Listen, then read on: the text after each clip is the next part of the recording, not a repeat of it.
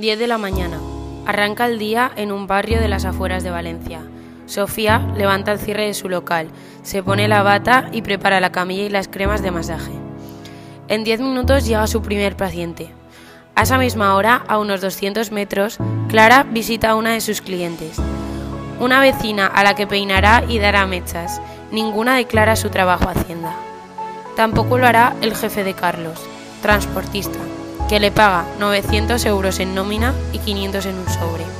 E intentará evitarlo Juan, el propietario de un bar que hace desaparecer barriles de cerveza. 35 euros la hora de Sofía, 25 por el trabajo de Clara, 3,5 euros cada barril y miles de millones de grandes empresas. Así hasta sumar 253.000 millones de euros que circulan bajo el radar de España. En España no existe ningún tipo de control sobre el dinero negro. Por ejemplo, cuando un obrero no hace su factura, los medios cuentan la misma historia de siempre, la del enésimo empresario corrupto, la del político que lleva años inflando cuentas en Suiza mientras desde su partido se pedía austeridad ciudadana. Esta doble moral lleva a que los españoles seamos los europeos que más nos afecta el fraude según un eurobarómetro de la Comisión Europea se pueden encontrar noticias con datos alarmantes como son el 63% considera que la corrupción le afecta en su vida diaria o en la Unión Europea la media es del 25% y el 95% afirma que se generaliza en el país frente al 76% europeo. Y a todo esto se le suma que Hacienda solo consiga recaudar un 10% del fraude, ya que se concedan perdones fiscales a los defraudadores crea la percepción de que todo vale. Y si lo hacen ellos, ¿por qué no voy a hacerlo yo? Por otra parte, las personas que realizan su trabajo en economía sumergida están expuestas a graves consecuencias como son no tener derecho a paro y al no estar cotizando para la seguridad social no recibirán pensión en un futuro. Y si además sus únicos ingresos proceden de trabajos realizados en la economía sumergida, ese dinero no podrá ser utilizado para grandes inversiones, como son la compra de un coche o de una casa, ya que el Estado prohíbe realizar compras por importe superior a 2.500 euros en efectivo. Hoy en día, el concepto de economía sumergida se relaciona con actividades ilegales como son la droga o la prostitución, pero en realidad es algo que nos toca mucho más de cerca y por ello queremos concienciar a la sociedad un poco de lo que es.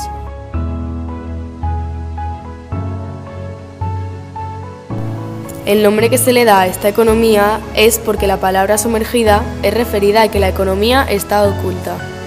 La economía sumergida podría definirse como la economía que está fuera de la legalidad. Es toda la actividad económica que escapa al control de Hacienda y al de la agencia tributaria. Como hemos estudiado durante el tema, esta actividad no contabiliza directamente en el PIB de un país. A su vez, al no pagar impuestos, realizan fraude laboral al contratar trabajadores a los que se les paga en negro, es decir, sin control de la administración. El pagador se ahorra tributos, el trabajador puede, realizar actividades paralelas, ya que este dinero abonado no se contabiliza en ningún lado. Con altos volúmenes de desempleo, muchos empresarios aprovechan de esta práctica para contratar trabajadores que siguen en paro, trabajadores que también se benefician de este doble cobro. Y además, este tipo de economía también se puede encontrar en el mundo de los trabajadores autóctonos. Es cierto que la economía sumergida también incluye el mundo de la corrupción y del delito.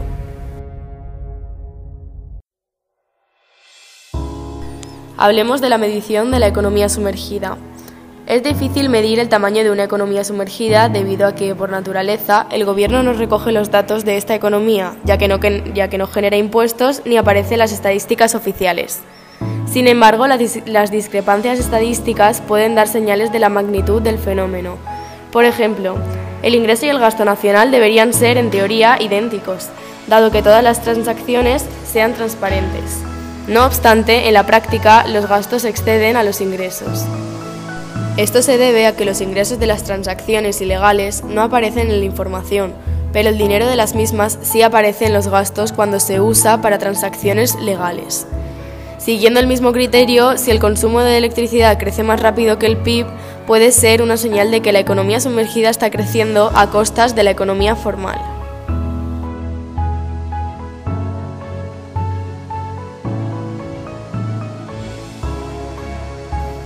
En cuanto a los trabajadores autónomos, la ATA, que es la Asociación de Trabajadores Autónomos, calcula que prácticamente una de cada cuatro actividades económicas en España están en el ámbito de la economía sumergida y, por tanto, no pagan ni cotizaciones ni impuestos. El presidente de la organización, Lorenzo Amor, asegura que esta estimación supone que en torno a un millón de negocios actúan en negro, incurriendo en una competencia desleal para el resto. Según indicó, más de 3 millones de autónomos sí que cumplen con el fisco.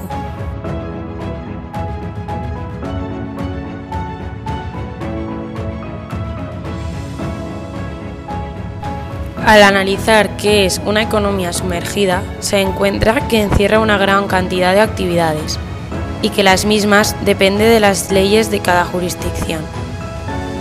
En algunos países el alcohol, por ejemplo, está prohibido, mientras que en otros los cerveceros, destiladores y distribuidores pueden trabajar sin problemas. Las drogas es otro ejemplo.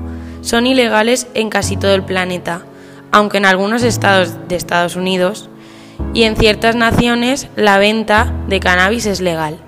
El tabaco es legal en Nueva York, aunque tiene impuestos muy altos. Como resultado, alrededor de un 60% de los cigarrillos que se venden en la ciudad son ilegales, lo que hace parte de la economía sumergida. La esclavitud, el comercio sexual, cuando es ilegal, y la trata de personas son actividades de una economía sumergida. Incluso existen mercados negros para material como con derechos de autor, animales en peligro de extinción, productos sancionados o con aranceles, antigüedades o órganos humanos. Además, cualquier persona que perciba ingresos grabables y no los reporte a la autoridad tributaria de un país, incluso si solo son 50 dólares, o 50 euros por cuidar a un niño, técnicamente está participado en la economía sumergida.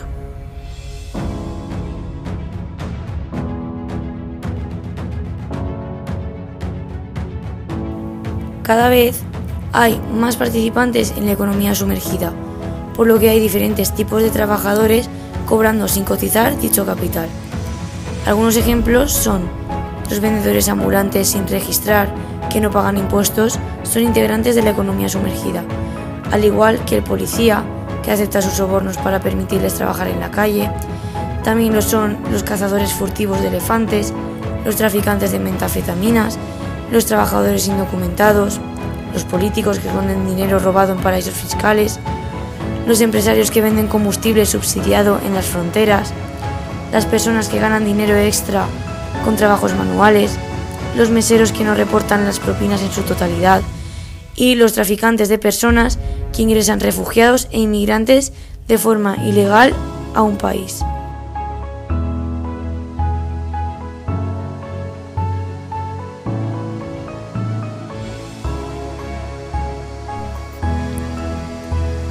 Poco personal, plazos insuficientes, presupuestos ajustados, incluso miedo, un cóctel de elementos complica la lucha contra la economía sumergida en España. Para empezar, el foco apunta en una dirección incorrecta. Las soluciones frente a ellos no son fáciles y resultan complejas, pero las hay, necesitando tan solo de una decidida voluntad política para diseñarlas y ejecutarlas. Se necesitan soluciones imaginativas, más allá de las centradas tan solo en la sanción y la represión, que no parece influir demasiado en la reducción de los comportamientos sumergidos.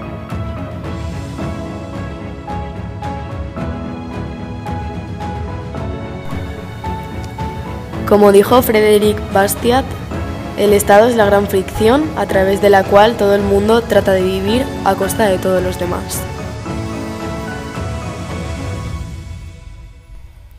Y sabiendo todo esto, ¿qué solución le pondrías tú a la economía sumergida?